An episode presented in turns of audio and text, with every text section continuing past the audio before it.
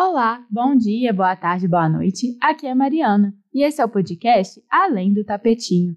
O episódio de hoje é uma continuação do anterior, sobre autoconhecimento. E hoje eu vou falar um pouquinho sobre solidão, solitude e sobre por que às vezes é tão difícil ter esses momentos. Diz aí, você gosta de ficar sozinha? Independente da sua resposta, para para pensar um pouquinho sobre o porquê dela. Se você quiser, você pode até dar uma pausa e voltar que eu vou estar te esperando. É importante lembrar também que nós temos fases. Ora estamos mais introspectivas, ora estamos querendo socializar e partir para o mundo, inclusive sendo menstruantes, e eu nem sei se essa palavra existe, acho que eu acabei de inventar. Isso varia no nosso ciclo também tem uma distinção muito bonita que talvez você até já conheça entre solidão e solitude. Quando eu estava pesquisando sobre essa pauta, eu me deparei com uma frase muito interessante. A linguagem criou a palavra solidão para expressar a dor de estar sozinho e criou a palavra solitude para expressar a glória de estar sozinho. Eu olho para essa frase e eu vejo que ela expressa muito bem o rolê da solidão porque quando a gente se sente sozinha, é realmente doloroso. Mas a verdade é que nesses momentos, raramente a companhia de outras pessoas é suficiente para diminuir esse vazio, para nos preencher. É como se, na verdade, a falta fosse de nós mesmas, da nossa presença, da nossa potência de vida. Já a solitude expressa uma espécie de conexão interna, de fora, as duas parecem a mesma coisa, mas não são. Isso também não significa que estar só, ainda que buscando a solitude, vai ser fácil, tranquilinho, gostosinho. Eu não sei o que você pensa, mas isso para mim parece uma tremenda ilusão. Solitude é bom, sabe? Mas pode ser muito difícil no começo, pelo menos essa solitude que nos leva ao autoconhecimento. Essa atenção voltada para dentro traz a possibilidade de entrarmos em contato com as nossas respostas a tudo que vem de fora. E essas respostas, na maioria das vezes, são reativas, e só de perceber isso já pode ser bem complicado. A verdade é que esse processo é muito profundo e, por causa disso, não costuma ser gostosinho. Além disso, alguns processos pontuais ou mesmo de adoecimento, como a depressão e a ansiedade, podem dificultar bastante essa solitude, porque fica ainda mais difícil de lidar com a nossa mente nesses momentos. E tá tudo bem se você precisar de ajuda para se ajustar. E aqui tem algo muito importante de ser pontuado. Não adianta preencher o seu tempo com um milhão de tarefas e fingir que está bem sozinha. Não é sobre isso não é sobre produtividade, não é sobre fazer, é sobre ser. Assim como o yoga, é sobre presença. A sociedade capitalista nos cobra o fazer o tempo todo. Você precisa estar sempre estudando, trabalhando, se especializando, produzindo. Porque a verdade é que dentro desse sistema, nós nos definimos, nós enxergamos o nosso valor pelo trabalho que fazemos e pelo dinheiro que esse trabalho nos rende. A verdade é que nós somos a grande mercadoria desse sistema. Inclusive, sobre isso, vai lá no episódio 91 do podcast Outras Mamas. Vale muito a pena. Precisamos desconstruir isso, sabe? A solitude, o descanso e o ócio são revolucionários nesse sentido. Eu sei, não é nada fácil desconstruir o que fomos ensinadas desde sempre. É praticamente um exercício diário nos lembrarmos que está tudo bem não ser produtivo o tempo todo. Aliás, como se fosse possível ser produtivo o tempo todo, né? Então, eu quero te fazer esse convite. Reflete sobre isso e se permite esses momentos. Não deixe que esses condicionamentos todos sirvam de desculpa para você fugir de você mesma. Antes mesmo de transformar esse processo numa ferramenta de autoconhecimento, Deixa que esses momentos de ócio e descanso preencham você. E eu não tô nem falando de ócio criativo, não, tá? Eu tô falando de ficar à toa mesmo. Porque o ócio criativo às vezes parece mais uma obrigação no checklist. Vou assistir essa série aqui para descansar e produzir melhor depois. Ou então, Vou desenhar um pouco para deixar minha criatividade fluir melhor. Não, faz só porque é bom mesmo, porque é gostoso de fazer.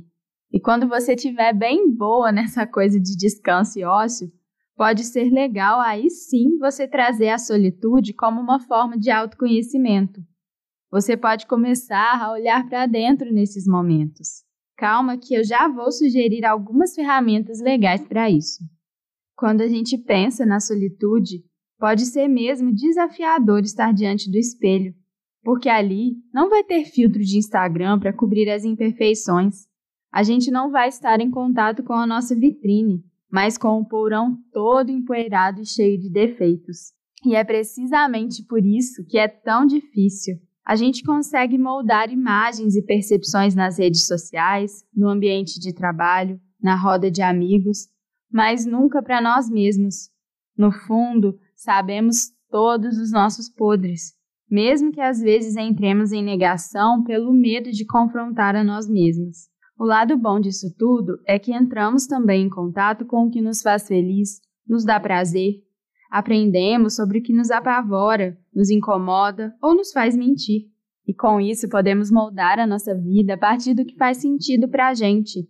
Não é fácil mudar, nem a vida, nem a nós mesmas, mas é gratificante. É gratificante construir o nosso próprio caminho, moldar nossa vida seguindo o nosso coração por mais que possa ser árduo. Agora vamos às ferramentas. Se você me acompanha por aqui ou mesmo pelas redes sociais, você sabe que eu gosto de falar das minhas experiências, que eu gosto de falar sobre o que funciona para mim. E mais uma vez é isso que eu vou fazer por aqui. Então, você vai ter que testar para ver se essas ferramentas também funcionam para você. A primeira eu já citei no episódio anterior, a minha queridinha meditação. Mas você sabe o que é esse negócio de meditação que muita gente fica falando? Eu vou tentar resumir para você.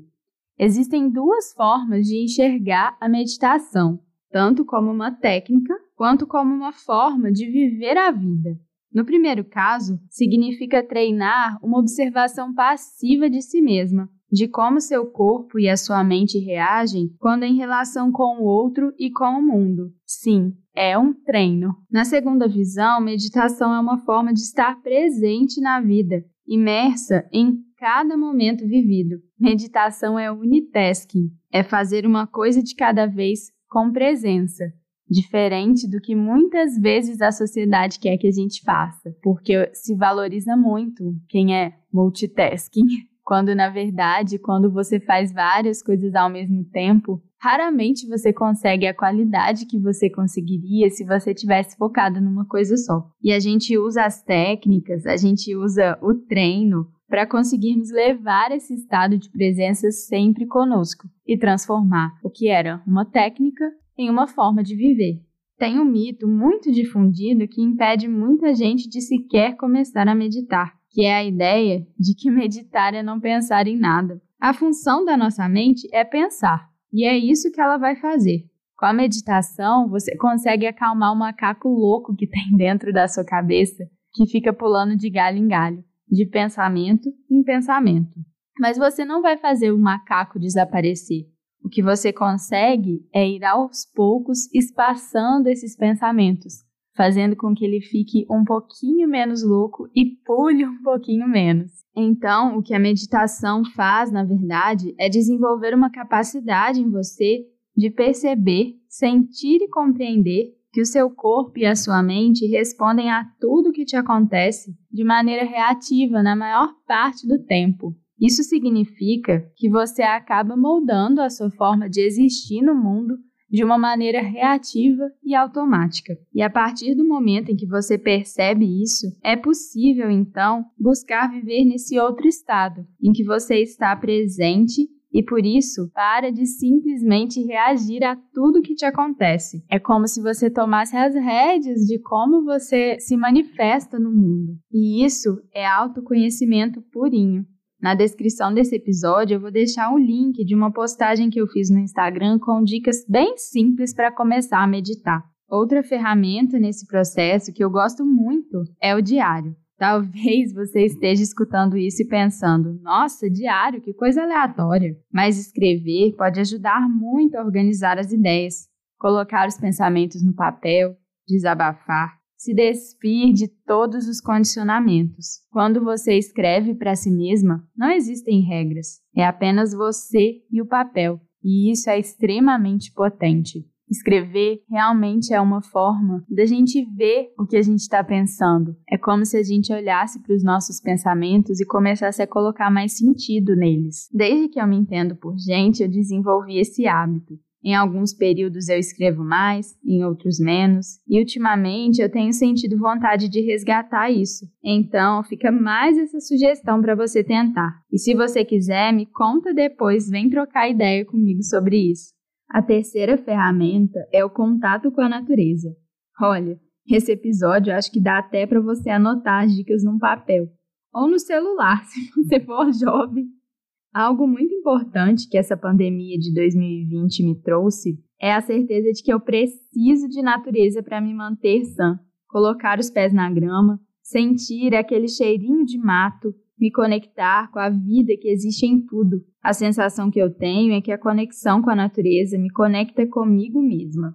Outra coisa muito potente são as pausas. Ajuda muito nesse processo fazer pausas na nossa rotina do dia a dia. E eu não estou falando de parar no horário de almoço para mexer no celular. Mais uma vez, é sobre parar e se observar, se dar um tempo de pausa verdadeira, sem esse contato com trocentos estímulos, e se permitir estar com você. Outra ferramenta que eu gosto muito é a leitura, e aqui entra todo tipo de livro. É sempre um momento especial que eu tiro exclusivamente para mim e acabo aprendendo muito, não apenas sobre os conteúdos, mas sobre a Mariana que lê cada um dos livros. E eu sei que nesse momento nem todo mundo está conseguindo fazer isso. Cada um de nós está lidando de uma forma diferente com as demandas desse 2020 tão louco. Então, se você tenta e não consegue, também não é para se culpar, viu? Eu poderia continuar aqui sem parar mas, como eu disse, essas coisas funcionam bem por aqui, mas não necessariamente vão funcionar bem por aí, porque o caminho do autoconhecimento, assim como do yoga, é único e cabe a cada uma de nós experimentar e ver o que funciona. Inclusive, se você tiver mais dicas de ferramentas, eu vou adorar receber uma mensagem sua falando sobre isso, porque eu acho que nunca é demais a gente ter essas formas de entrar em contato com a gente mesma. Só um último ponto. Nós somos seres gregários. Isso significa que estar com outras pessoas é da nossa natureza. Pensa só como é impossível viver sozinho. Eu já falei por alto disso em outro episódio, inclusive. Então, obviamente, essa conversa toda não é sobre se isolar do mundo e ficar só buscando autoconhecimento. A solitude é importante para não cairmos no automático, não vivermos a vida como autômatos, que é o que a maioria das pessoas fazem. É importante também para nos conectarmos conosco, buscarmos melhorar a nós mesmos e as nossas relações. Eu quero dizer, por fim, que o tema de hoje foi sugestão de uma ouvinte e amiga super querida. Só para vocês saberem que eu realmente amo receber as sugestões e aos pouquinhos elas vão aparecendo por aqui. Bom, é isso por hoje. Os episódios desse podcast são quinzenais, saindo nas quintas-feiras. Fica aqui comigo e escuta os próximos episódios. Se puder, se inscreve e divulga também para os amigos. Você consegue ouvir o Além do Tapetinho em vários agregadores. Para entrar em contato comigo, eu estou quase sempre lá no Instagram, no arroba marimendes.yoga, no e-mail além do tapetinho20 arroba gmail.com e aos poucos no Twitter, no arroba além do tapetinho. Se quiser mandar sugestões de pauta ou falar de qualquer outra coisa, eu vou adorar receber seu feedback. Um beijo e até o próximo episódio.